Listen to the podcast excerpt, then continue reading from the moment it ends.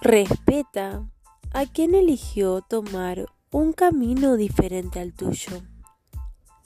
Bendice a quien se bajó de tu tren. Agradece su tiempo y deséale luz a cada paso que dé. Tú puedes.